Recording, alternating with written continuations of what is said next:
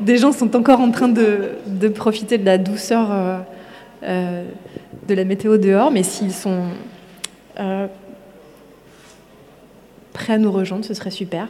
En tout cas, Merci à tous pour votre présence, merci à toutes d'être là. C'est le premier rendez-vous de l'édition 2023 du festival Déclic, un festival qui s'ouvre donc joyeusement avec un documentaire féministe qui nous rappelle à quel point les femmes ont contribué euh, à la musique électronique et à quel point il faut les écouter, à quel point il faut les programmer, les révérer. Euh, à mes côtés ce soir, trois artistes, deux femmes, Manon Pedrono, Céline Aurel, un homme mais qui rend hommage aux femmes, donc on l'accepte. Parmi nous, Alexandre Duclosel. Dans l'heure qui vient, on va évoquer euh, vos disciplines respectives, la façon dont vous pensez votre pratique, vos processus de création. Ça va être une discussion très conversationnelle et on va essayer de tisser des liens avec ce qu'on vient toutes et tous de voir.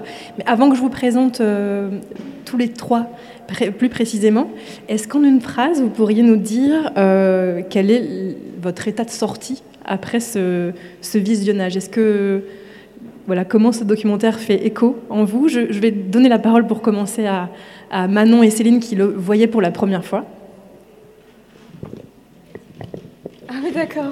Ah, on fait ça, d'accord. Faites pitié. Bonsoir. Bonsoir Manon. Euh, et bah, alors en fait j'avais déjà vu des bribes de, ce documentaire euh, sans savoir que ça venait de la même source. Et euh, c'était non, c'était très bien des sujets que j'avais déjà pas mal explorés. Et, euh, puis rien de nouveau sous le soleil euh, quant au traitement des femmes par euh, les hommes de ces milieux-là. Quoi. Il me semble qu'il y a même une scène qui faisait écho très précisément à l'une que tu as vécue à l'arrivée dans un studio où tu as pris pour une chanteuse. Oui, tout à fait. Bah après, il n'y a rien de dérogatoire à être juste, entre guillemets, chanteuse. Mais euh, oui, ça m'est arrivé euh, aussi cette, cette scène d'arriver dans le studio pour enregistrer de la guitare et qu'on me demande si j'avais ramené mon propre micro pour chanter ou si je souhaitais en prendre un du studio avant même qu'on me demande ce que je faisais là. voilà. Bon, on va parler un petit peu plus précisément ensuite de, de la façon dont tu œuvres pour la représentation des femmes, euh, des minorités de genre, juste après. Céline, est-ce que tu peux nous dire un mot de ton ressenti post-visionnage? Oui, alors en un mot, je sais j'ai plein de trucs dans la tête, donc euh, je vais essayer d'être synthétique. Euh, moi, il y a plusieurs choses qui m'ont traversé. C'est euh, ben, d'ordre plus général, c'est de voir comment toute cette traversée historique du XXe siècle ben, montre comment des, personnes, donc là des femmes au début du siècle, se, sont inspirées par toutes les révolutions industrielles et les nouveaux outils, et aussi la guerre et des sons en fait qu'elle cherche à retraduire en fait, et que en fait toutes ces euh, inventions euh, de, musique électronique euh, s'inspirent de ce nouveau monde industriel du début 20e, de ce monde en guerre et et, comment petit à petit, quand on arrive dans les années 60-70, tous ces sons vont, de, vont faire une espèce de retour où c'est aussi vont servir à exprimer l'inconscient, l'espace, comment ça fonctionne dans le cerveau. Enfin, Enfin, je trouve ça hyper intéressant de voir euh, ce cheminement-là. Je ne sais pas si c'est clair, mais je... ouais, très... Et, euh, et, ensuite, ben, évidemment, euh, évidemment la, enfin, toutes ces femmes font écho à plein d'autres femmes de l'histoire des nouvelles technologies et de l'Internet. Et comme c'est quelque chose que je travaille, ben, ça me fait écho.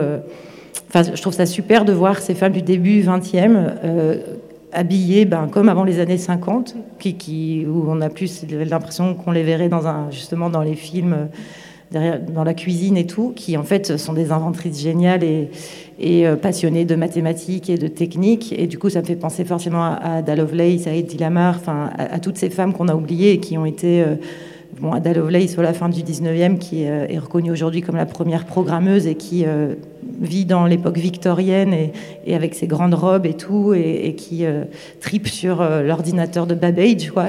Et donc, du coup, toutes ces, jusqu'aux années 50, de voir euh, comment ces femmes enfin, qui vivent dans une société complètement patriarcale et où la femme, voilà, elle est à un endroit.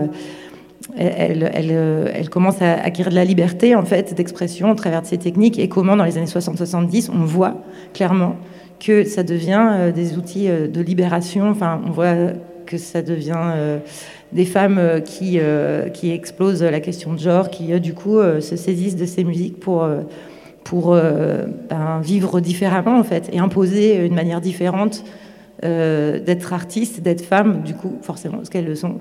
Et, et voilà, enfin, sous toute cette progression elle est assez fantastique. Et puis ben, voilà, je ne savais pas, je viens d'apprendre donc la, la dernière euh, compositrice qui a fabriqué euh, un programme sur les premiers Mac pour faire de la musique électronique. Ah, ça c'est génial, c'est de se dire qu'en fait, euh, c'est voilà. Et Alexandre va, prendre le relais parce que voilà, toi, tu il, connaît bien Laurie Spiegel. Mais du coup, tu as Laurie Spiegel. Et ben voilà, je, je me dis ah ben ah, ça aussi en fait, c'est une femme. Là, je me suis dit ça. Et, euh, et, voilà. À mes côtés, Alexandre qui voit le documentaire pour non pas la troisième, mais la quatrième fois.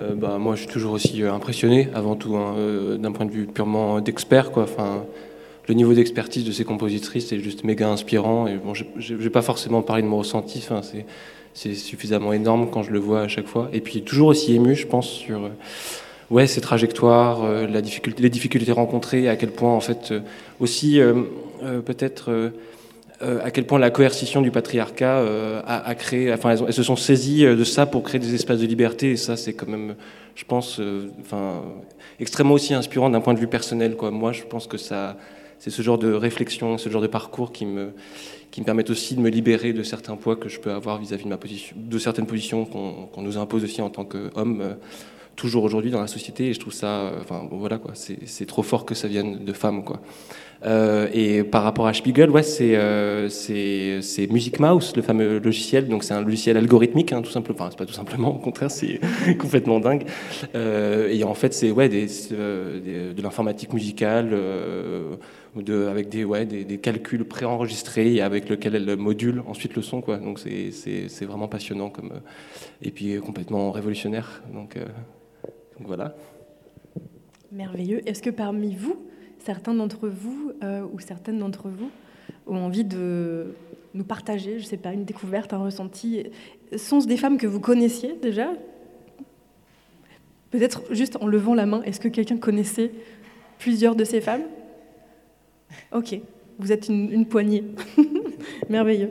Alors, Céline, on va, on va revenir à ton parcours, on va parler de vos parcours et ensuite on va essayer de les tisser avec des, choses qu'on a vues dans ce documentaire. Céline, toi, tu as étudié la, philosophie. Alors, je vous épargne, j'épargne à, mes trois invités euh, la lourde tâche de se présenter eux-mêmes. Donc, euh, c'est très lapidaire, donc n'hésitez pas à enrichir si c'est pas. Voilà, j'ai peut-être fait des raccourcis.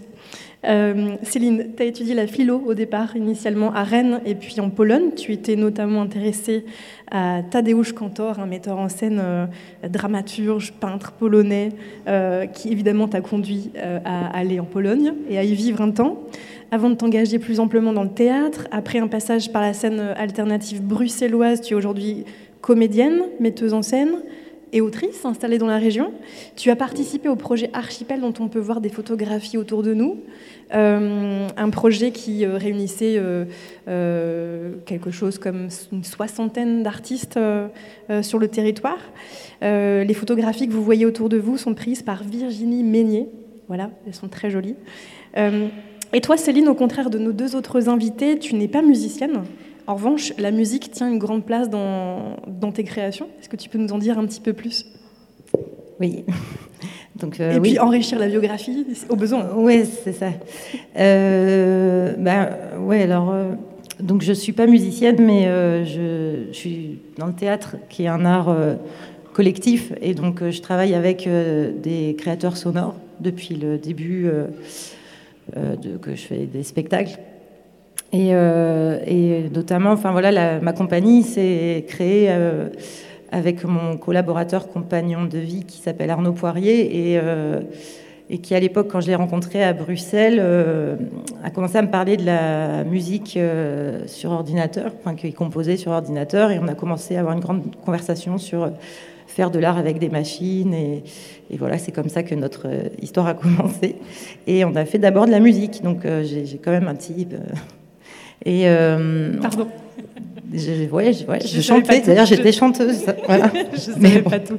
Avec des, costumes de rat. Voilà. Enfin, pour moi, la musique a tout de suite été dans une dimension performative. Alors, il faut quand même, il faut quand même là, tu, on a trop dit ou pas assez, mais il faut que tu nous fasses une petite, euh, je dirais, incise sur euh, la performance déguisée en rat. Oui, parce qu'on travaillait avec un artiste plasticien bruxellois qui travaille avec les ordures et les déchets, et du coup, euh, il fabriquait des costumes de rat qu'on revêtait et qu'on allait dans la rue faire des rituels chamaniques de et donc, à un moment, est venu l'idée de créer un groupe qui s'est appelé Homoratus Live. Et donc, on faisait de la musique garage dans la rue, électro-garage. Et c'est Arnaud, mon compagnon, qui composait tout. Et moi, je chantais. Et puis, euh, le plasticien faisait de la basse, même s'il ne savait pas jouer de la basse. Et en fait, euh, cette euh, collaboration a fait qu'avec Arnaud, on a voulu créer une petite entité qui s'est appelée Diplex. Et Diplex, c'est un petit composant dans les systèmes de transmission d'informations. Donc en fait, finalement, le nom de ma compagnie euh, vient de la technologie. Enfin bon, c'est comme ça. Moi, je venais pas de là, forcément. Et en fait, petit à petit, euh, avec Arnaud, on a travaillé euh, ensemble. Donc moi, j'écrivais. Et le rapport à la musique, c'est qu'en fait, quand j'écris, enfin, comme plein d'auteurs, autrices, je pense l'écriture est une est une forme de musique. Enfin, mm-hmm. et du coup, avec une rythmique et et euh, du coup, euh, en fait, quand je travaille sur un texte, euh, il y a toujours enfin, les influences musicales et sonores. Et il se trouve que en découvrant la musique électronique et, et les machines, bah, ça, enfin, c'est marrant parce que je voulais parler de ça aussi par rapport au documentaire, c'est qu'on voit que c'est une musique qui, qui s'est questionnée. Ben, au travers des, témoignages là des femmes sur euh, qu'est-ce que les sons allaient créer dans l'espace, dans les, dans les sensations, dans, euh, chez l'auditeur. Et en fait, euh, bah, finalement, avec les mots et le théâtre, l'acteur, enfin quand on joue, c'est ce qu'on recherche, c'est de, enfin en tout cas personnellement, de créer des expériences sensibles et organiques. Et euh, du coup, euh, ben, la musique euh, électronique et avec les machines, c'est est devenu, ben, pour moi presque évident dans la création d'univers sonores qui vient s'infiltrer au travers des mots et qui peut à la fois amener des états, des états de sensibles euh, qui euh, modifie les perceptions euh, à la fois des spectateurs et, des, et aussi des comédiens. Et, et, donc voilà, notre premier spectacle avec Arnaud s'appelait Enfant Zéro et, en fait les acteurs étaient tous à des micros comme ça. Et lui, il composait la musique en live à partir du son de leur voix qui transformait en son. Et du coup, c'était une espèce d'idée de fabriquer une machine métaphysique théâtrale électronique. Euh, et, en fait, de, projet en projet, de rencontre en rencontre. Après, j'ai travaillé avec d'autres créateurs sonores qui travaillent aussi sur la spatialisation sonore. Et, euh, évidemment, la spatialisation sonore de son et de, voilà, de son et de musique aussi, parfois. Et, euh, et voilà, pour moi, c'est pas. En fait, ce que je trouvais vraiment intéressant là, c'est que tout d'un coup, la musique ne devient pas une illustration, ou une référence euh, parce qu'on va mettre tel ou tel morceau, mais elle devient euh, un langage. Euh, elle devient le langage avec les mots et le corps. Enfin, ça, et, et, du coup, on n'est plus dans un mode de je mets de la musique au théâtre pour parce que voilà un moment de danse. Mais, mais ça, ça, crée une écriture vraiment qui, qui s'imbrique. Donc du coup, le son est, est devenu hyper parce que ça, c'est au tout début en fait de ta pratique. Tu as vraiment tout de suite intégré euh, la musique comme un élément, euh, euh, comme un langage dans, cet art total que tu appréhendais avec la scénographie, la lumière, la musique, mais au même titre que le texte. C'est-à-dire que tu as vraiment tout, tout érigé au, même rang. Quoi. oui, oui, ben, oui, et, oui, oui. Après, c'est même avant d'écrire, pour moi la musique ça reste quand même le, Je sais, ça fait un peu, mais des fois, je me dis que quand j'écoutais du, piano, avant même, je me disais, mais comment faire un spectacle qui serait aussi émouvant qu'un morceau de musique? Un morceau de la musique, elle peut emmener très très loin dans, l'expérience intérieure et aussi euh, collective, dans la, danse. Euh, voilà, j'aime beaucoup euh, danser, comme beaucoup, faire la fête et tout. Et comment le théâtre, enfin, réussir à écrire quelque chose ou à faire un spectacle qui pourrait venir créer autant d'émotions sensibles et de donc, euh, donc euh, quelque part, oui, ça, précède. Alors après, je, je prétends pas faire des spectacles qui émeuvent autant que la musique, mais, mais voilà, c'est dès le départ. Et aussi, vraiment, quand j'écris, j'écoute tout le temps du son. Ok. J'ai des, des boucles, enfin. de, et d'ailleurs, bon, bon, après, c'est vraiment banal, mais on a vu Philippe Glass un moment. Et alors là, oui, euh, des, musiques répétitives, des musiques comme ça, en boucle. Euh, quand j'écris, c'est déjà dès le début, quoi.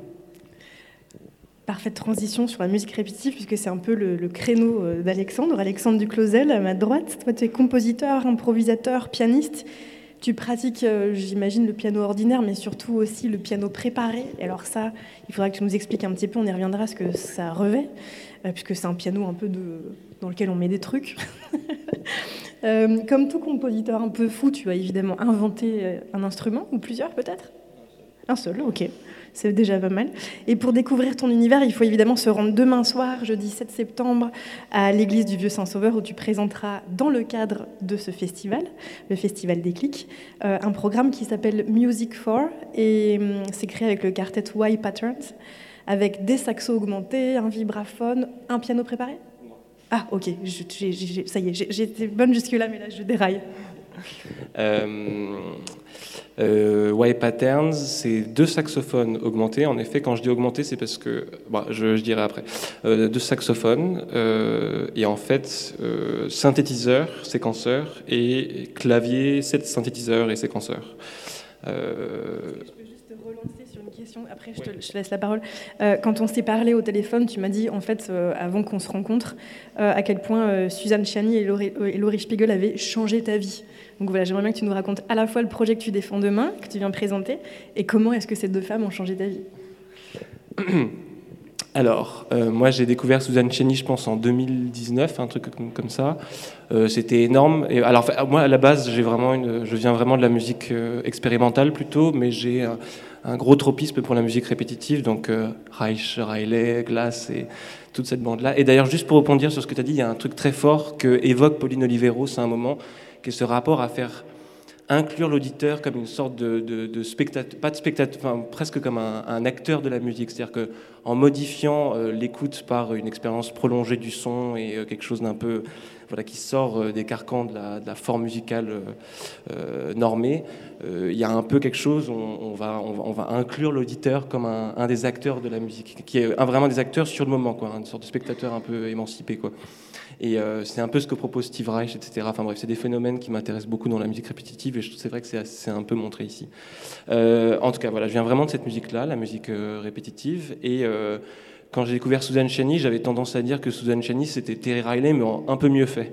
Et, et, et, puis voilà, de fil en aiguille, nous, avec un, la forme basique de Y Patterns, où il y avait clarinette basse, saxophone, piano, vibraphone, donc une forme totalement acoustique, on s'est dit qu'on se prêterait bien à, un exercice de style qui est la réécriture, la réécriture musicale. Alors là, nous, on le présente sous une forme d'hommage parce que c'est plus simple, euh, c'est plus lisible à défendre. Mais en fait, moi, je préfère dire que c'est une forme de réécriture. Et, en gros, bon, de fil en aiguille, on a dû se séparer d'un musicien, mais on a intégré un autre saxophone. Et en fait, euh, plus on écoute, plus on écoutait cette musique. Euh, alors voilà, notre choix s'est porté sur d'abord Suzanne Chani. Et en fait, parallèlement, je découvre Laurie Spiegel et il y a quand même un truc très voisin dans les musiques qui nous paraissait euh, très intéressant à développer. Et, euh, du coup, on a monté cette, euh, cette hommage qui s'appelle Music for. Et, et, en fait, de fil en aiguille, ça, a tellement influencé mon rapport à la musique, parce que c'est quand même moi qui compose le plus dans le groupe, enfin, qui compose pratiquement tout. Et, et que, en fait, ça m'a donné envie vraiment d'aller, de changer le, la formation de base qui était totalement acoustique et d'aller vraiment vers une formation beaucoup plus électronique et en plus de ça, à cette époque-là, je lisais beaucoup Donna Haraway et, euh, euh, notamment le Manifeste Cyborg. Et du coup, c'est venu. Et le documentaire est sorti quasiment à ce moment-là, en fait. Euh, et du coup, c'est venu un peu influent. Enfin, ça fait une sorte de, voilà, de, bouillon comme ça, où en gros, il y avait tout un délire que j'avais sur le côté genre un peu cyborg, c'est-à-dire vraiment à la fois la musique électronique via des instruments classiques de la musique électronique, à savoir les synthétiseurs, les séquenceurs, mais aussi euh, un travail sur les effets qui permettrait de jouer des choses qui sont, euh, à proprement parler, inhumaines, c'est-à-dire euh, des effets, bah, de, surtout les delays par exemple, avec delay, c'est que je ne sais pas si vous connaissez un peu cet effet-là, mais en fait, euh, vous produisez un son et en fait, le delay, c'est une machine qui va reproduire le son à un temps donné que vous, avez, aurez décidé au préalable. Et donc, par exemple, si je fais tac, la machine, elle va reproduire un tac, euh, si vous êtes un peu musicien ou musicienne, une croche ou une double croche plus tard. Le principe, c'est que c'est de faire ça de manière à ce que ça soit hyper naturel et qu'on n'entende jamais les effets, que ça soit toujours dans un, vraiment une continuité du son de base. Donc, il y a vraiment un truc un peu où genre il y a une sorte de transformation un peu euh, humanoïde machinique du son. Euh, et, c'est notamment quand je parle de saxophone augmenté, c'est ce qui passe, c'est ce qui se passe. C'est-à-dire que demain, les, saxophonistes, quand ils vont jouer, il y aura vraiment euh, un truc où ils sont dédoublés à plein d'endroits. Et le principe, c'est que si vous, entendez, le dédoublement, bah, c'est que l'effet n'est pas très bien réalisé. Mais si vous ne l'entendez pas, c'est que ça a bien fonctionné. Et pareil, quand moi je joue du piano, il y a des trucs que je joue, c'est complètement impossible à jouer. Enfin, bon, déjà avec ma technique de basse qui n'est pas forcément incroyable, c'est très difficile à jouer. Mais alors même sans ça, pour avoir une sorte de précision aussi, euh, mécanique, c'est vraiment impossible. Donc euh, il y a vraiment tout ce jeu-là sur une sorte de groupe un peu mi-humain, mi-machine. quoi. Et c'est clairement influencé par Susan Chenier et Laurie Spiegel, puisque c'est un peu ce qu'elle, bah, ne serait-ce qu'avec Music Mouse, c'est vraiment ça qu'elle propose, quoi, une sorte de. Enfin, je vais reprendre la maxime de, de, Laurie Spiegel, c'est, euh, j'automatise tout ce qui peut être automatisé pour me concentrer seulement sur ce qui ne peut pas l'être. Euh, le défi est de savoir distinguer les deux. Donc elle a vraiment ce rapport entre la machine et, euh, et elle, en tant que compositrice et instrumentiste aussi, c'est ça qui est assez dingue. Et avec ce truc où il y a une sorte d'aller-retour constant et, et, on a du mal presque à différencier les deux, et c'est ça qui, qui, rend cette musique si intéressante et, et même euh, si émouvante, je dirais. Merci. Manon Pedrono slash Blank est tout à fait à droite. Euh, Manon, toi, tu es musicienne. Pas, pas, sur le spectre politique, par contre, mais. Merci de le préciser. On avait un doute, hein tout, tout, le monde avait un doute. clair quand même. Manon, toi, tu es musicienne, compositrice également. Tu présentes ton esthétique comme du post-punk de salle des fêtes. Donc tu nous en diras un petit peu plus aussi. Euh, je te laisserai le soin de, de, préciser tout ça. Ce soir, à l'issue de notre conversation, tu vas proposer un set juste ici. C'est d'ailleurs la première fois que tu te euh, que tu te prêtes à l'exercice du DJ set véritablement. En tout cas, tu nous as préparé un set qui met en avant les femmes, quasi exclusivement. Tu m'as dit tout à l'heure, euh, quand on s'est croisés, que s'il y avait un ou deux mecs, euh, c'était uniquement parce qu'ils avaient fait des feats avec des, super meufs. ok. Euh, et donc, tu, vas mettre en avant donc, des femmes, comme je le disais, des minorités de genre aussi, dans la musique électro. Tu as vécu, toi, pendant dix années en Angleterre? tu y as été ingénieur du son dans un milieu qu'on connaît, particulièrement masculin. Revenu en France, tu as donc lancé un projet en solo qui s'appelle Blank.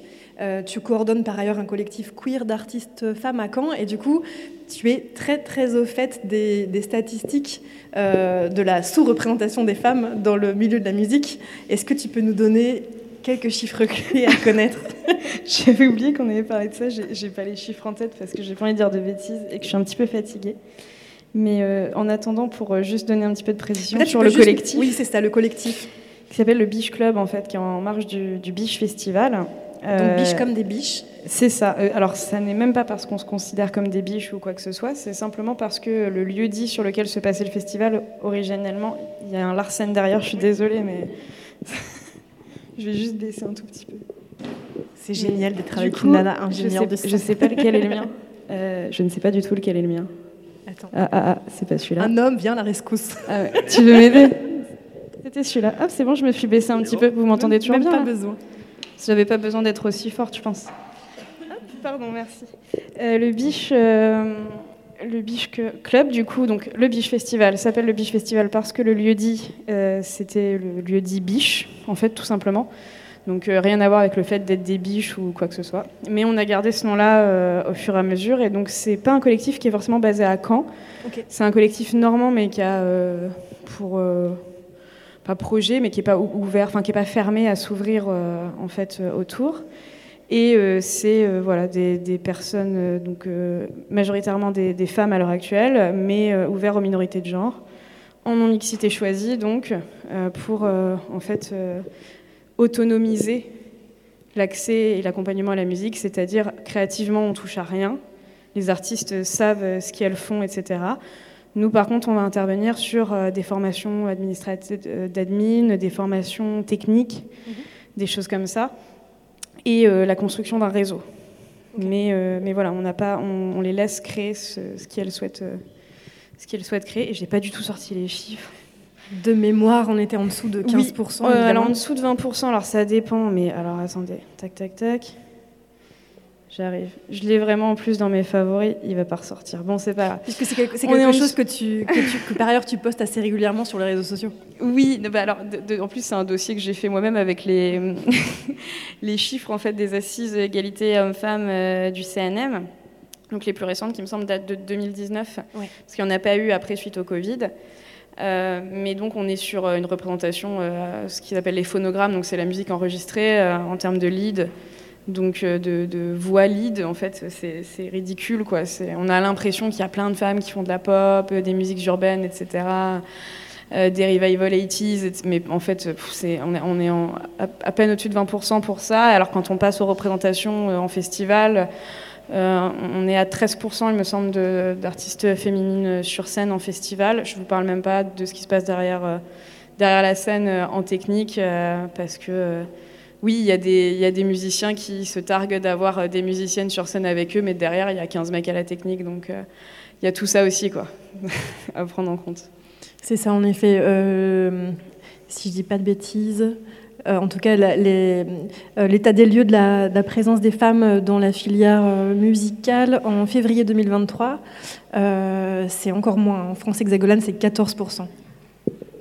Oui, c'est tout confondu. 13. T'as dit 13 si tu parles des festivals euh, je parle, Non, je parle de. Ah oui, des représentations scéniques. Oui, parce que mais alors, y a, sur le CNM, tu as deux, as deux stats. Tu as la stat festival et la stat euh, salle SMAC. Mais oui, c'est globalement 13-14%. Euh, alors oui, non, c'est ça, c'était 14%. Il me semble qu'ils en ont ressorti une en 2022 et on a descendu d'un pour cent. Voilà. c'est un tout petit peu mieux dans le théâtre. On en parlait avec Céline tout à l'heure. On est aux alentours de 21% les autrices 27 les metteuses en scène, mais on sait aussi qu'en vérité, euh, euh, il y a toujours à faire. c'est ce qu'on se disait tout à l'heure. Euh, il me semble que. J'en parle Ouais, si, si tu veux bien. bah oui, effectivement, il y a toujours à faire. Ben, il y avait eu une rencontre organisée par Oblique l'année dernière sur cette question-là avec, avec l'organisme qui, qui HF. Voilà, c'était c'était hyper intéressant parce qu'il y avait tous les chiffres.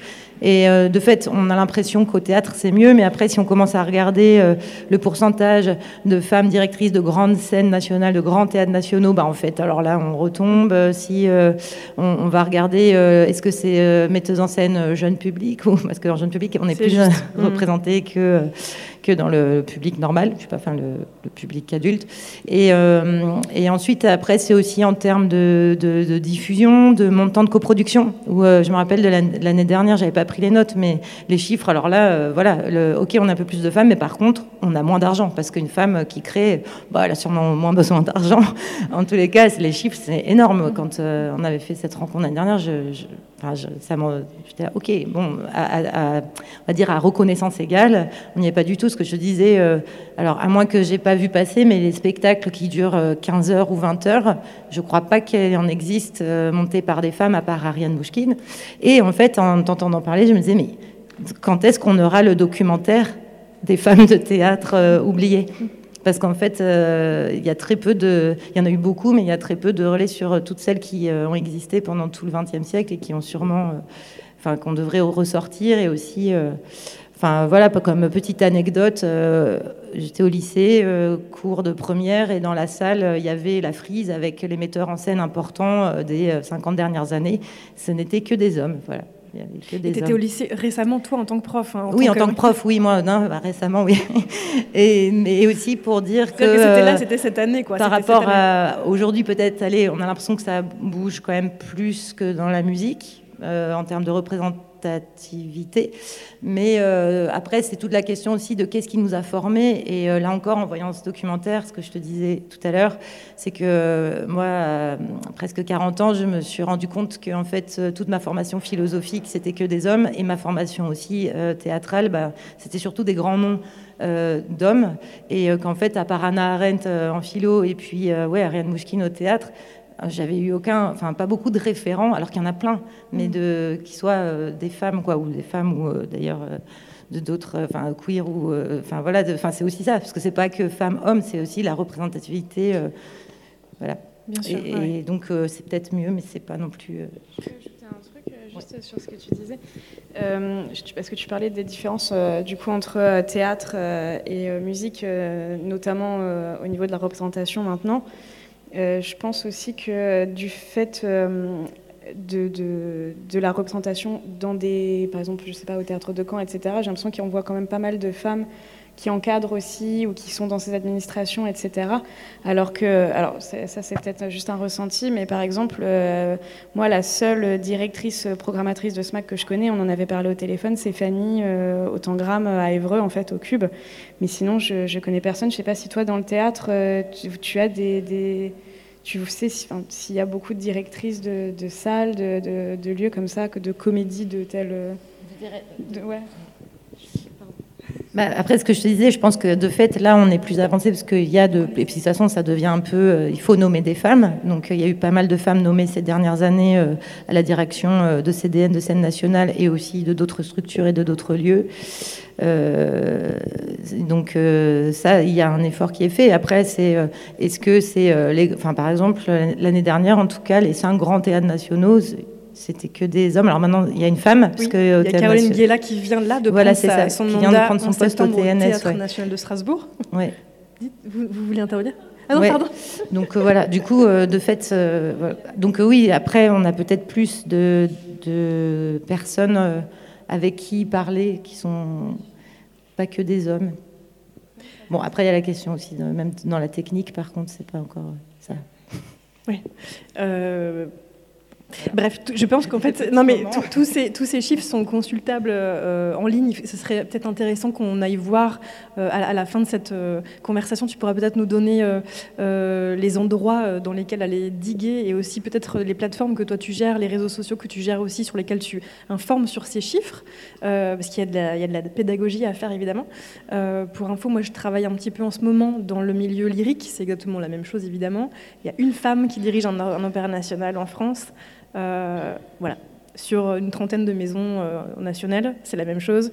Euh, il y a énormément d'instruments de musique aussi qui sont extrêmement comment dirais-je, encore problématiques, c'est-à-dire que l'accès à certains enseignements jusque vraiment l'aube du, du, 21e siècle finalement a été entravé parce que certains instruments sont plus féminins a priori. Il y a tout un tas d'héritages comme ça, mais heureusement, grâce à des femmes, euh, les récits changent. Donc on a une femme qui vient de signer ce documentaire euh, euh, sur des femmes. et je trouve très chouette aussi, et je salue que certains hommes aussi prennent aussi en charge le fait de donner à entendre des compositrices. Réécriture ou non, je trouve ça assez intéressant. Est-ce que c'est des, choses, Alexandre, sur lesquelles on t'interroge? Est-ce que c'est des choses c'est un sujet en tout cas euh, qui euh, euh, évidemment important, j'imagine, mais sur lequel de défendre ça, ce, programme-là en particulier, c'est un choix politique, on peut dire.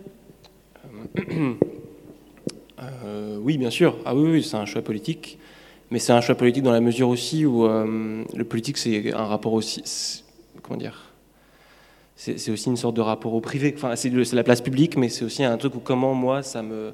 C'est un peu ce que je disais dans tout à l'heure quand tu nous as demandé là une, sorte d'impression à, la lecture du documentaire et euh, ce truc où euh, je crois que ça, m'inspire tellement en fait cette sorte de, combat pour la liberté, pour euh, pour l'expression et, et, et, crois que du coup évidemment, moi, je suis pas du tout victime de la, même, du même système coercitif, mais mais, euh, mais je sais pas, ça me, ça me, touche à un endroit très particulier. du coup, j'ai envie, oui, de, de, défendre, de le mettre à l'honneur, de, de, participer à l'action collective de la réhabilitation de ces compositrices et puis de, du, travail, ouais, de la, du travail collectif pour que pour que pour qu'on arrive enfin à cette putain d'égalité, quoi, un truc comme ça.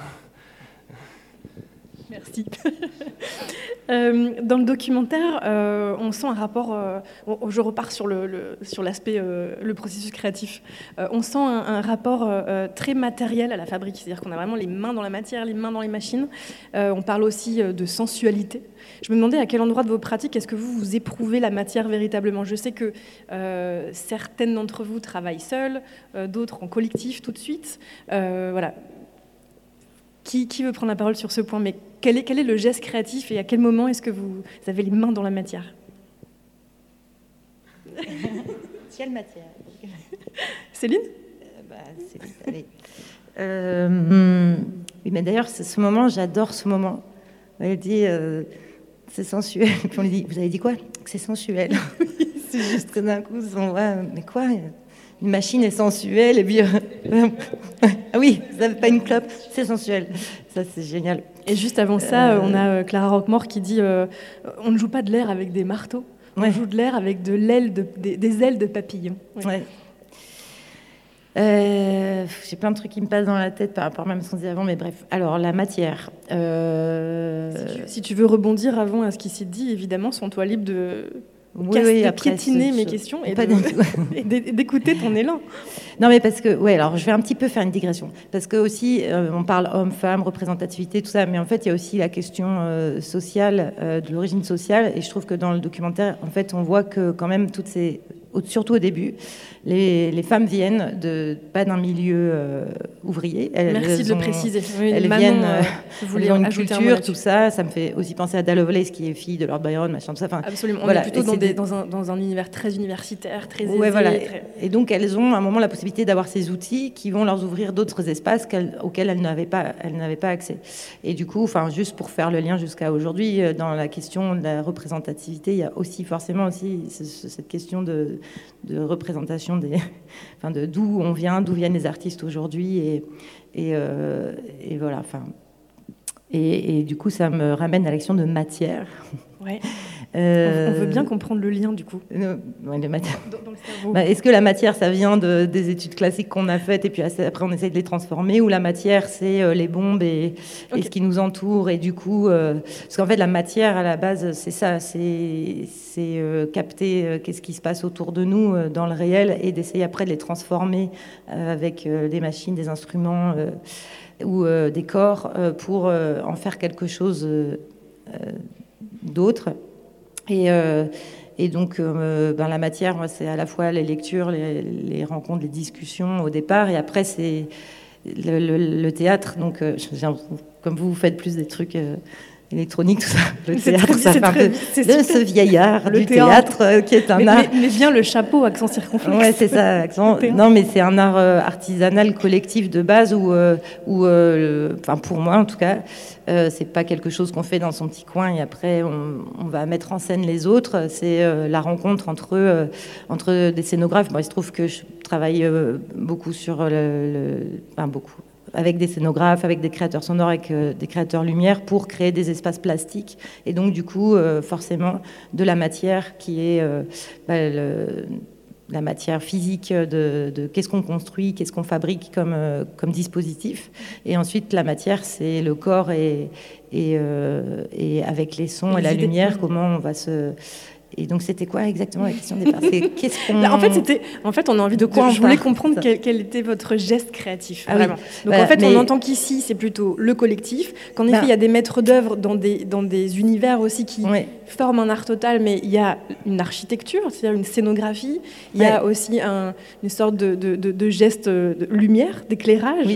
Euh, il y a euh, évidemment le mouvement, la mise en scène. Il y a aussi, avant ça, une écriture et des recherches.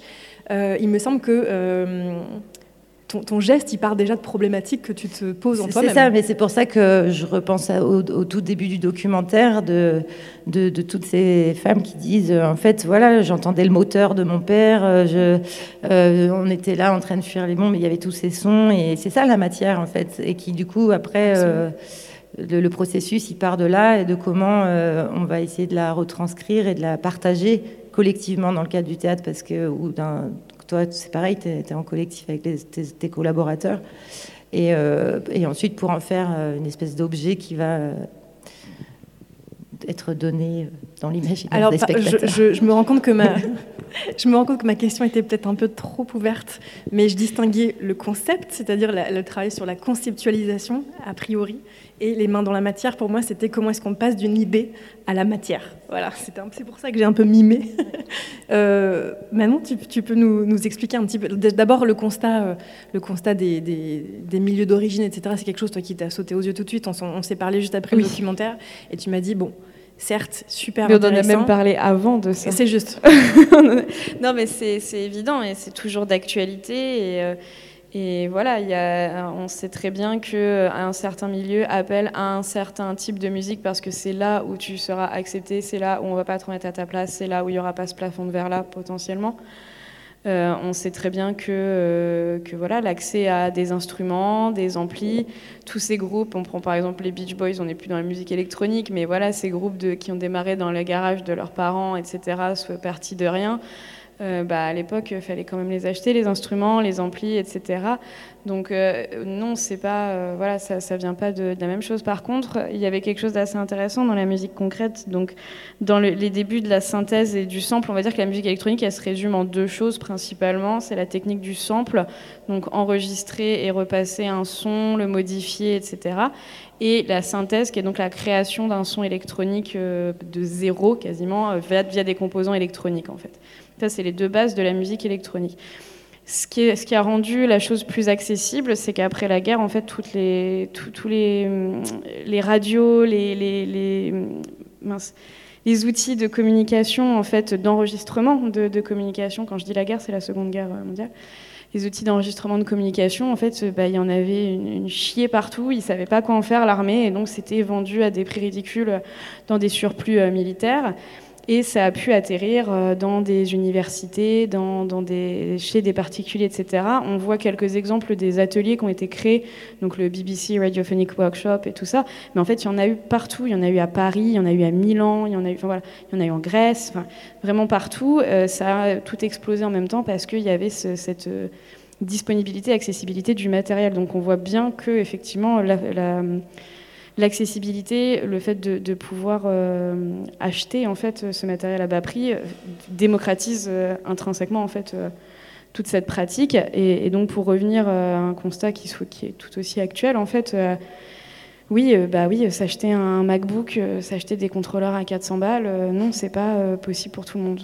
Voilà. Donc, euh, donc, ça limite euh, aussi. Et je pense qu'il faut avoir toujours un œil un peu euh, intersectionnel comme ça de, ces mouvements qui soient créatifs ou socioculturels.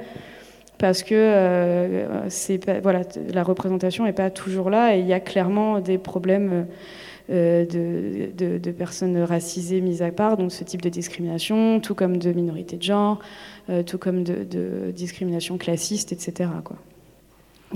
Toi, Manon, tu, on a vu dans le documentaire aussi euh, euh, quelque chose qui, m'a marqué, c'est cette jouissance qu'il y a à créer seul. Euh, au contraire de ce que tu évoquais, Céline, pour le coup, mais d'être de, seul face à la machine, d'être le seul le compositeur, interprète, seul juge de sa création, seule incarnation aussi toi, c'est quelque chose que tu éprouves seul, ta, pratique, ta création, ta composition. que récemment, c'est toi face à toi? Récemment, parce que ça fait euh, une quinzaine d'années que je fais de la musique avec d'autres personnes. Ça fait deux ou trois ans que, que j'ai commencé à, m'y mettre plus sérieusement en solo. Alors après, euh, est-ce que c'était un choix euh, parce que je sentais une effusion en solo? Je suis pas persuadée parce que c'était un peu par, euh, par défaut et par dépit, parce que euh, rentrer, pendant le, rentrer d'Angleterre pendant le Covid, pas forcément je connaissais plus forcément les gens ici. Et puis en fait, après, tu t'installes dans une certaine routine. C'est délicat de, déléguer ton bébé. Euh, Blanc, au début, on a fait deux concerts à trois qui se sont plutôt bien passés. Mais en fait, humainement, j'arrivais pas à, rester dans, ce schéma-là et, et, ça fonctionnait pas. Et donc, la décision était prise de continuer seule des fois, je me, je me pose la question très très souvent de, de partager ça. Donc, c'est pas forcément. Euh, enfin, c'est pas forcément un ego trip euh, un peu. Euh, voilà quoi. Il y a, y, a, y a, du par défaut, et puis après, une fois que tu as pris l'habitude, c'est hyper compliqué de travailler à plusieurs. Quoi. Oui, c'est ça. Je, parlais de jouissance, pas, pas de trip, mais de jouissance à l'idée d'être, d'être seul maître et d'être aussi peu confronté à, l'endroit de la création qu'on signe seul. je pense que c'est malheureusement une déformation à laquelle on s'habitue. Et de tout faire. Il y a aussi ce, truc-là, c'est-à-dire que euh, Céline, toi, pendant tes études, tu as appris à tout faire aussi. quelque chose de très interdisciplinaire où euh, vous montiez les décors seuls, vous essayez un petit peu tous les postes. Il y a, aussi, une, je pense, une, que ça vient euh, chatouiller la création au sens très élargi d'être seul. Euh, ben alors, euh, du coup, c'est un peu euh, inverse. C'est-à-dire que quand tu montes un projet de théâtre, ça dure tellement longtemps avant de réussir à trouver les lieux, l'argent, pour pouvoir réunir les gens avec qui tu veux le faire, c'est que du coup, il y a une joie de se retrouver. Et, et, et du coup, au départ, tu es seul, mais bah, c'est un peu, oui, comme en fait, euh, quand même, tu peux. Euh, je me dis, quand tu as un ordinateur et que tu peux faire de la musique tout seul chez toi, c'est génial. Moi, je peux écrire, c'est génial. J'écris mon texte, mais après, euh, si je suis tout seul, je peux pas jouer tous les personnages et faire ma représentation devant un public, alors que c'est là que le théâtre existe, en fait. C'est juste dans ma tête. tant qu'il est dans ma tête, bah, je, me fais, oui, c'est cool, mais par contre, voilà, il y, y a ce truc où il faut un moment que ça devienne collectif et que ça sorte pour que ça existe. En tout cas, pour, pour ma part. L'écriture, c'est différent, puisque une fois que j'ai fini d'écrire une pièce, ben, c'est un peu. Je peux euh, être. Euh, ben, très, ben, je suis seule, hein, avec mes bouquins et puis mes, tous mes trucs dans ma tête. Mais euh, c'est pas ça. En tout cas, je suis pas autrice à ce sens -là, dans ce sens-là. C'est-à-dire que pour moi, le, ça aboutit que quand ça devient collectif et. En revanche, le collectif, on est d'accord, il est fédéré autour de ton projet que tu as écrit, que tu mets en scène ensuite, avec des maîtres d'œuvre qui sont au service de ta vision néanmoins. Euh, oui, alors du coup, je dirais pas maître d'œuvre, je dirais vraiment collaborateur, okay. puisqu'à un moment donné, euh, c'est eux qui vont. Euh, Bien sûr. Enfin, par exemple, là, sur le dernier spectacle que j'ai fait, où j'étais sur scène, j'ai travaillé avant toute seule, pour le coup, toute seule aussi sur des plateaux, en filmant. Et, mais après, quand on s'est retrouvé avec le scénographe et le, la créatrice lumière et le créateur son, je leur ai vraiment fait confiance. À un moment, c'est devenu vraiment un geste créateur de, à, à nous quatre parce que j'avais aussi envie d'avoir d'être dans cette démarche. Et donc c'est pas des maîtres d'œuvre, parce que maître d'œuvre, ça, ça, voudrait dire que, que, je leur ai donné une, une vision. Une vision, alors que le, scénographe, à partir de ce qu'il est, de ce que je dis, il va inventer euh, un dispositif que je ne suis que je suis incapable de faire. Alors c'est vrai que j'ai eu la chance de faire euh, une école à Bruxelles euh, ou en Belgique, voilà, il y a ce truc de le théâtre, c'est pas un dramaturge, un metteur en scène, un machin. Et que du coup, cette école a fait qu'on a fait de la lumière, de la prod, de, on, a écrit, on a fait du son, on a fait de la photo d'ailleurs mmh. aussi. Enfin, et, c'est justement pour apprendre qu'on devait connaître le langage des autres et pas forcément de savoir tout faire, mais mmh. connaître le langage des autres parce que c'est comme ça pour moi que le théâtre arrive, quoi. Et donc, c'est pas des maîtres d'œuvre, c'est des, des, des collaborateurs, compagnons, euh, je sais pas, euh, co-créateurs, hmm. au bout d'un moment. Mais comme les acteurs sont les co-créateurs, par exemple, direction d'acteur, c'est juste horrible comme, euh, comme, appellation. Comme terme. Hmm. Je fais de la direction d'acteur. On va diriger des acteurs.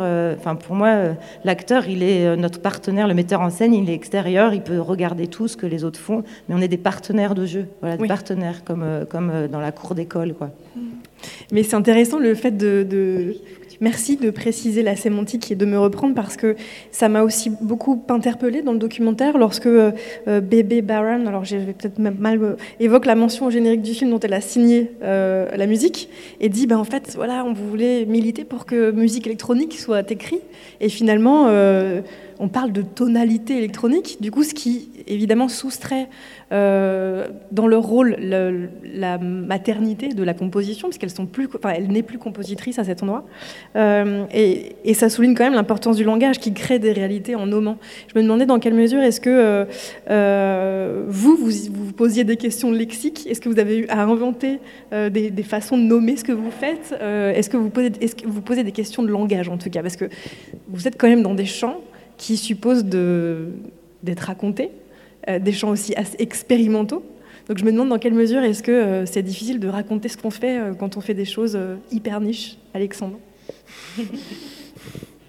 La meilleure question. Wow. inventer un langage pour parler de ce que je fais. Euh, je, ça me fait aussi penser au fait que, euh, enfin, il n'y a pas que ça. Il y a, Daphné Oram qui invente son propre langage dans, dans le documentaire. Il y a euh, donc cette même femme, Bébé Baron, qui, qui invente son propre magnéto. je me demandais, en fait, si. Là, je rebondissais sur la précision sémantique de Céline qui était bienvenue. je me demandais si vous posiez des questions de langage pour raconter, médier, raconter votre, votre art et ou si vous aviez à inventer soit du langage, soit des choses, soit des machines, soit des procédés, enfin voilà. Où, se situe l'invention et est-ce qu'il y a une invention de langage euh, aussi dans, vos pratiques? Je ne sais pas si c'est plus clair. Si, c'est très clair. Euh, bah, euh, un, langage purement lexical, non, je crois pas, parce que malheureusement, je suis trop conditionné, je pense, dans mes éducations de musique classique et de musique et de jazz, etc. Parce que moi, je viens, de la musique, je viens du jazz à la base, c'est plutôt comme musique. Donc c'est vraiment J'ai même pas besoin de préciser ce que je suis en train de dire. Bref. Euh, et du coup, par contre, oui, euh, et c'est marrant parce que pour mieux me détacher peut-être du, euh, langage imposé, on va dire, j'ai en effet, je me suis mis beaucoup au piano préparé. Alors, si c'est marrant parce que du coup, ça rebondit sur ce que tu disais tout à l'heure. Je sentais bien que c'était, c'était, voilà. Le piano préparé, c'est une technique qui a été créée par John Cage, euh, qui consiste euh, à mettre des objets dans le piano euh, pour en tirer des sons. Alors à la base, lui, il fait surtout de la préparation, c'est-à-dire qu'il prépare les cordes du piano pour ensuite jouer sur le clavier.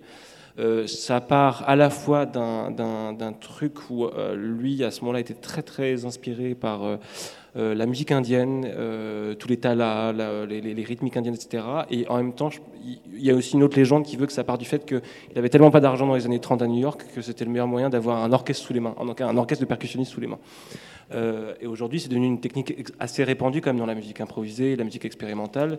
Euh, et pour le coup, il y a vraiment de très très grands. Je me permets de le souligner parce que ça me paraît tellement important. De grandes interprètes femmes.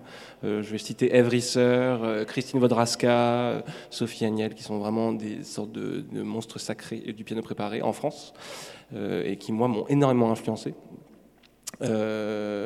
Donc oui, alors moi je fais plus trop du piano préparé, j'ai surtout je fais du string piano, c'est-à-dire qu'en gros j'ai acheté un piano pour enfants, un piano Klein, 5 euh, octaves, euh, je l'ai complètement défoncé, c'est-à-dire que j'ai enlevé tout, il, est méconnaissable. Et euh, il n'y a même plus de clavier. Et en fait c'est juste une sorte de cadre petit qui rentre facilement dans le coffre d'une voiture parce que ça part aussi du fait que j'en avais j'en avais marre de me faire engueuler soit par les gens des salles parce que j'étais en train de, défoncer leur piano, ou soit parce que en gros on me disait euh, bah c'est pas possible, soit aussi parce que c'est hyper dur d'avoir son propre piano. Enfin c'est hyper dur. c'est très dur d'avoir son piano chez soi et de pas pouvoir reproduire. Euh, faut pas déconner non plus, mais en tout cas, il y avait ce truc où, contrairement à un saxophoniste ou à un guitariste qui va venir avec son instrument, bah, voilà. Donc moi, j'ai acheté ce piano Klein euh, très peu cher d'occasion et, et je l'ai, j'en ai fait cette sorte d'instrument que j'ai préparé à la base vraiment où je mettais plein d'objets dessus, c'était vraiment ce délire d'avoir euh, une sorte d'orchestre sous les mains, euh, la même chose, quoi. C'est vraiment ce truc un peu, euh, bah, un peu à l'instar de, des compositrices, de certaines compositrices qu'on a vues, lors du documentaire. et puis. Et puis maintenant, j'ai beaucoup moins ce truc. C'est vachement juste une sorte d'instrument à cordes, comme une sitar ou un, ou un, un cymbalum, quoi. Et euh, je l'en fais beaucoup avec les mains et avec des CD, mais avec que des objets. Il n'y a plus du tout d'objets dedans, c'est juste moi qui ai des objets pour jouer dedans. Et euh, je pense que ça part du truc un peu. Euh, moi, je développe là. Hein. ça part du truc de. En fait, ça fait des sons tellement, tellement chelous, tellement, tellement beaux, en fait, tellement cet instrument-là. Il y a une sorte de truc. Euh, très musique spectrale.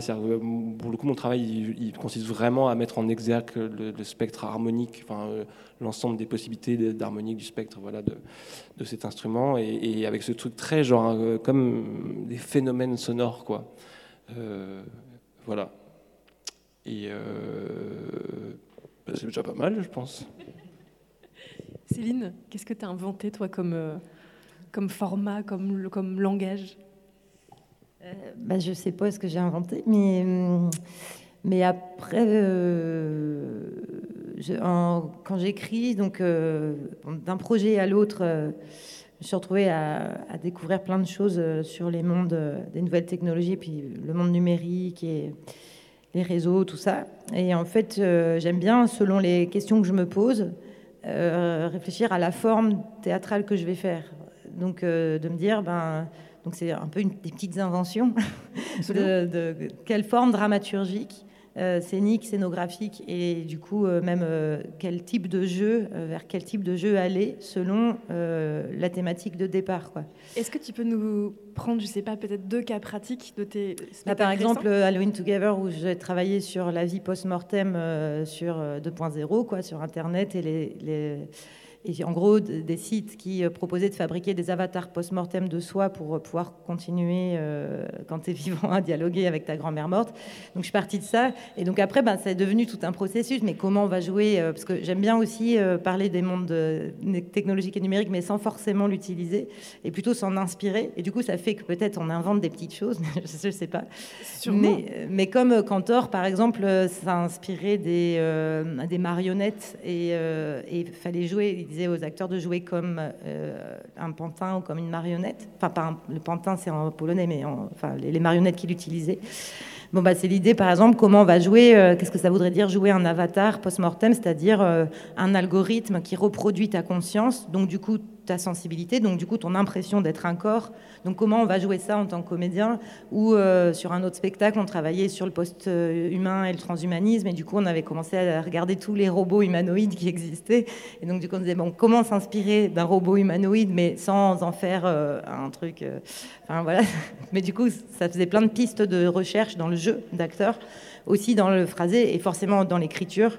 Et c'est ce qui s'est passé au fur et à mesure de travailler sur sur euh, tous ces, ce monde, c'est de, découvrir des langages et, et, du coup de voir comment, euh, enfin voilà, ma story où je travaillais sur le selfie et les réseaux sociaux, c'était comment finalement le langage va devenir euh, comme si on était sur un fil d'actualité d'un réseau et qu'en fait on passe d'une histoire à une autre, d'un événement à un autre et que tout ça s'imbrique et que dans l'écriture, trouver la rythmique de ça. Euh, voilà, et puis euh, là sur euh, la nouvelle pièce que je travaille. tu peux nous en dire un mot de la nouvelle pièce en, cours Qui est en cours, que je suis en train d'écrire, qui s'appelle Summertime et qui est sur les utopies numériques et sur l'histoire des utopies, ben, notamment, ben, là il y a plein de choses qui faisaient écho, les utopies des années 60-70 qui ont permis de forger. des outils technologiques, techniques, et puis ben, voilà, le, le web. Et tu comment peux, tu peux nous en parler un instant parce qu'en fait, je sais plus si, enfin, je sais pas si on est en tête ici qu'en fait, dans les années 60-70, l'internet, c'était, euh, c'était un projet euh, euh, oui, l'ordinateur, euh, c'est un moment, euh, il y a, donc c'est, ben c'est, je ne sais plus laquelle parle de, l'ordinateur qui devient la possibilité d'expression, et c'est vraiment cette époque où, bon, finalement, les hippies ça n'a pas marché, le LSD c'était l'outil pour s'ouvrir, ça marche pas, et en fait il y a l'ordinateur qui arrive et qui devient le nouvel LSD de plein de communautés hippies mhm. aussi. En fait, c'est pas que les, ingénieurs et les et, et, et, voilà, bon, pour faire très court, ce qui est intéressant, c'est de voir comment euh, il y a une utopie vraiment communautaire de pouvoir transmettre les informations, de pouvoir justement euh, permettre à n'importe qui de faire de la musique, euh, n'importe qui de pouvoir s'exprimer, des groupes minoritaires de pouvoir exister. Et cette utopie, elle est là. Et en fait, bon, on voit après les 50 ans qui ont suivi les dérives, les dérives et en même temps, mais qui font partie, qui sont là dès le départ quelque part. mais je ne vais pas rentrer dans l'histoire et dans, dans, les ouvrages de Fred Turner qui sont un peu ma, ma source mais, euh, mais donc euh, voilà, je, m'intéresse à cette histoire, et, mais j'écris des fictions et j'ai envie de ne pas faire du théâtre documentaire, mais d'incarner de, euh, cette histoire dans des personnages fictifs.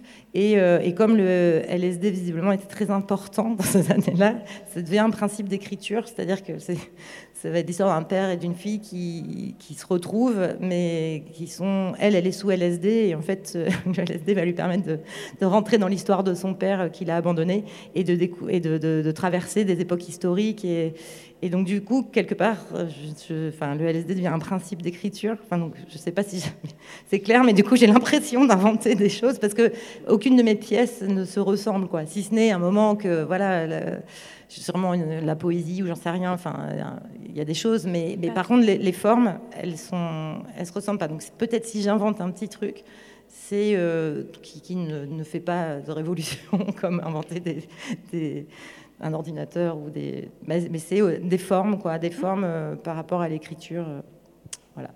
Non, mais ça nous renseigne aussi sur ton approche. Que toi? Manon, où se situe l'invention dans ta création? À chaque fois, tu vas. Ah, pardon. quand même, parce que. Quand même... Drop le mic, en fait. non, mais si, autre chose que j'aime, mais c'est pas de l'ordre de l'invention euh, physique, mais euh, c'est que, ce que depuis quelques années, euh, au, travers de propositions qu'on a fait de travailler avec des étudiants, avec des enfants, avec des adolescents, dans des, des adolescents des adolescents, des enfants, voilà, et des, étudiants et des universités, à l'université.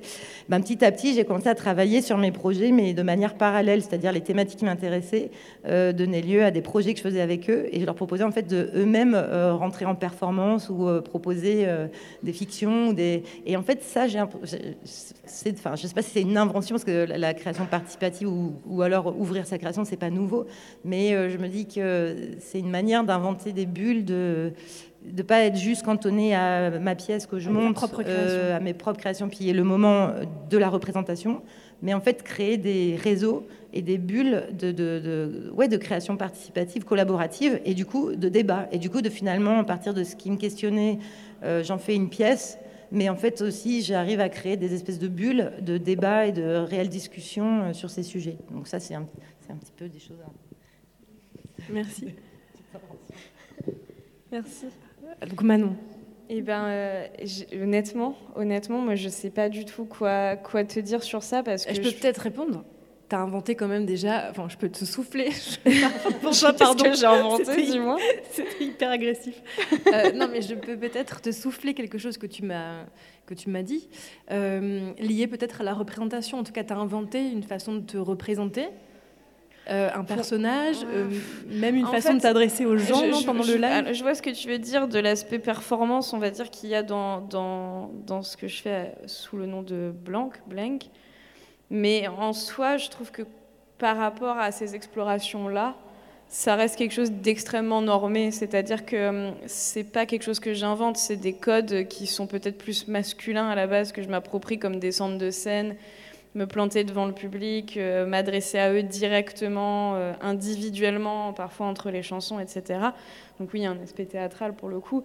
Mais pour moi, c'est rien d'inventé, c'est pris, c'est pioché dans des, projets musicaux, euh, des choses un peu protéiformes qu'il y a eu depuis, bah, depuis les années 50 en fait. Mais mais en gros, euh, non, je n'ai pas l'impression. Je trouve que c'est comme très normé ce que je fais, et, mais je le vois pas forcément euh, négativement. Mais bizarrement, milieu, les milieux culturels dans lesquels j'évolue sont plutôt expérimentaux, etc. Mais euh, je pense que par déformation, pour essayer d'acquérir justement une certaine légitimité que je trouvais que je n'avais pas au départ, peut-être aussi parce que j'étais plus jeune à ce moment-là, quand, je traînais dans, ces milieux-là, euh, il y a certaines personnes qui m'ont connue très très jeune, qui, passent parfois là par moment, mais, euh, mais et, parce que je suis une femme en fait, euh, qui, fait que bah, j'ai au lieu d'inventer des codes, j'en ai, ai pris quelques-uns à bousculer pour, pour essayer de, de quand même rentrer dans un certain carcan d'une certaine légitimité.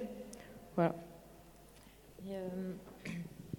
que tu dis me fait penser euh, encore de nouveau documentaire. Justement, le moment où elle dit, euh, je ne sais plus quelle créatrice dit, euh, avec cet ordinateur, on pouvait tout d'un coup tout s'ouvrir, les possibles, et, vraiment du nouveau en fait. Enfin, c'est dingue en fait ce qu'ils vivent. Mais c'est comme, c'est à la même époque, c'est un peu après à Détroit, où, où, il va y avoir aussi une grosse révolution au niveau de la musique. C'est encore Spiegel d'ailleurs qui dit ça, non, je crois. C'est Laurie Spiegel qui, qui, dit que grâce à la technologie, en effet, les voix sont amplifiées, les silences sont rompus, euh, et, qu'en en effet, on peut enfin partager la petite voix, les, les, sons, les notes qui nous des trucs qu'on n'avait jamais entendus. Et c'est vrai que ce qui est fou, c'est quand elle parlait de ça, qu'elle crée euh, Mouse. Euh, Musique, Musique Mouse. Euh, et ben en fait, moi, je pouvais pas m'empêcher de me dire, ben aujourd'hui, on est arrivé à un point de pouvoir créer euh, des choses de dingue avec juste son ordi chez soi, puis ensuite de les partager avec les réseaux sociaux, de faire sa propre com et de et ça, enfin voilà, on n'a pas besoin d'attendre qu'on réponde à ta maquette que tu as envoyée ou quoi.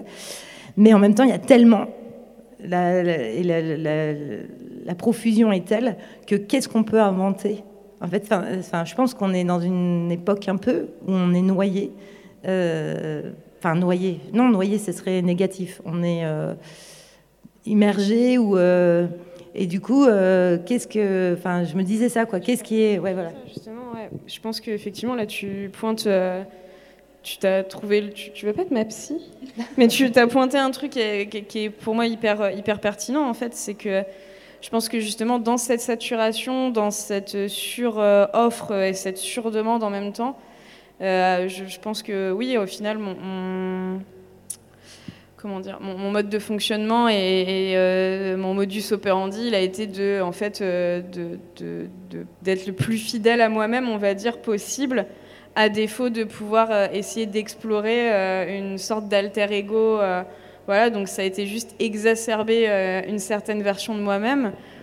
Et, euh, il me semblait que c'était là l'endroit de l'invention, parce oui, que tu un ça, personnage. Mais, je trouve que je l'invente pas, en fait. C'est un, une loupe. Je mets une loupe sur quelque chose, mais il n'y a pas d'expérimentation. Ça, ça, ça, reste justement, pour le coup, hyper jubilatoire euh, de pouvoir laisser un peu sa dark side... Euh, être, euh, être euh, divertissante pour tout le monde et, voir que les gens ils aiment bien en fait se faire un peu maltraiter quoi.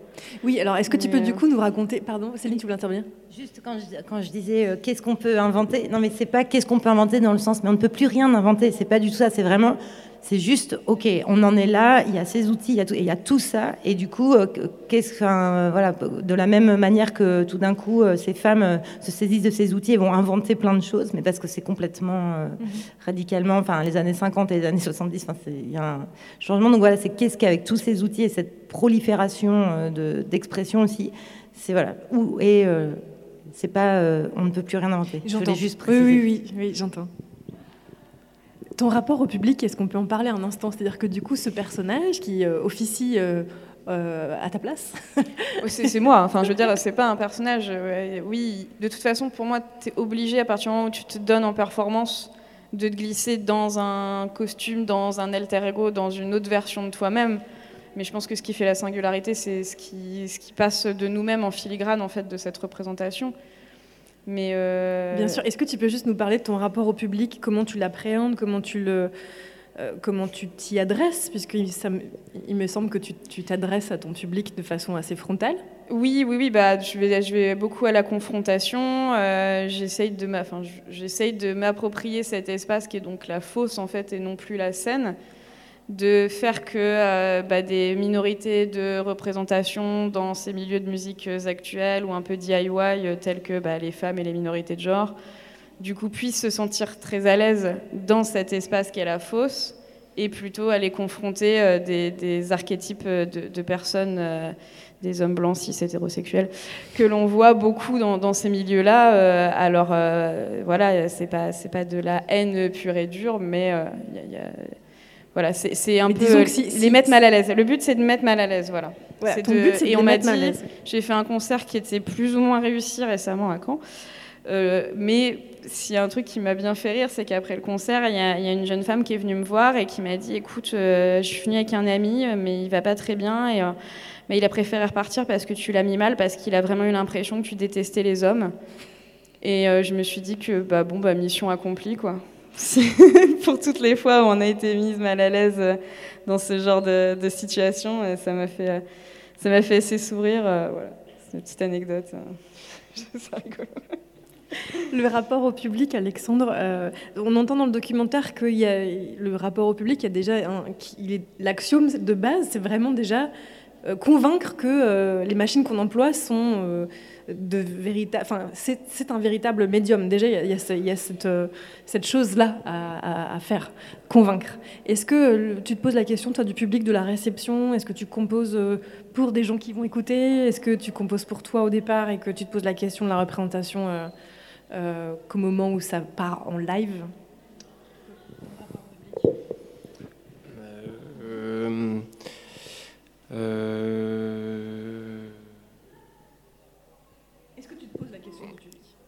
Bah oui, bah oui, quand même. Oui, parce que. Ah oui, ok, bah, non, mais respect.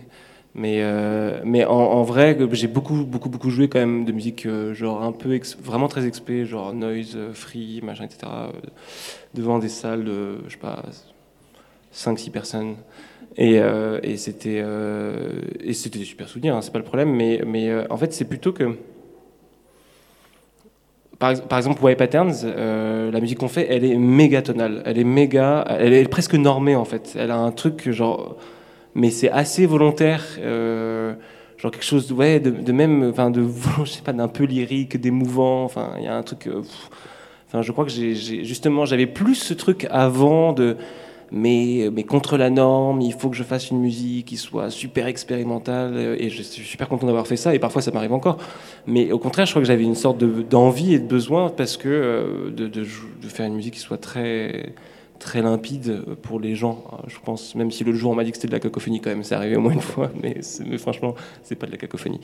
Euh, mais quelque chose qui soit, euh, ouais, où il y a du rythme, où il y a, mais je sais pas comment dire. Euh, je pense que dans ma tête, j'ai un peu à, l'instar. Euh, euh, je sais pas, des compositeurs post-seconde guerre mondiale, même je suis pas du tout dans le même cas de figure, mais bon, on vit quand même dans des 30 assez troubles, et bon, après, faire tel ou tel style de musique, ça peut être un acte politique. Euh, et j'ai l'impression que moi j'ai pas mal d'amis ou de gens de mon milieu musical qui continuent à faire une musique qui, qui se veut politique et notamment dans son aspect le plus expérimental. Enfin, plus c'est expérimental, plus c'est politique. Et plus, euh, voilà, comme ces compositeurs post-seconde guerre mondiale qui se sont dit qu'on pouvait pas faire de la musique, on pouvait plus faire du, romantisme, on pouvait plus faire du, un poème, etc. Et au contraire, les compositeurs et compositrices euh, américaines comme Steve Reich, Terry Riley, et je suis sûr Pauline Oliveros, qu'on a vu dans le documentaire. Au contraire, il y a une sorte de besoin de revenir euh, à une musique assez, assez universelle, assez, assez tonale, avec du rythme. Par exemple, Pauline Oliveros, le moment où elle dit qu'elle s'est intéressée au son long, c'est un moment où elle s'intéresse énormément à la musique euh, indienne, en fait. Et à partir de ce moment-là, alors que dans ses premières expérimentations très très bruitistes des années 60, dans les années 70, ça doit faire vraiment des sortes de drones avec euh, genre une fondamentale, euh, vraiment comme un bourdon ou la tempura de la musique indienne avec des chants très très euh, inspirés des chanteurs de Drupad, etc. Des chanteurs ou chanteuses Drupad. Et, ah, voilà, hein, moi c'est un peu dans ce truc-là où bah, parce qu'en fait, face un peu au trouble dans lequel on est, je sais pas, moi j'ai envie de faire des trucs émouvants quoi. Bon, nous, on se pose la question du public, on se dit que ça fait une heure qu'on parle et que peut-être c'est le temps d'arrêter. euh, Manon, on te retrouve tout à l'heure, dans quelques instants, il me semble, hein, euh, pour un set. Que tu, tu veux nous en dire un mot? Et ce, ce, donc, bah voilà. Je vais faire un DJ set, ce qui n'est pas du tout une pratique euh, à laquelle je suis habituée.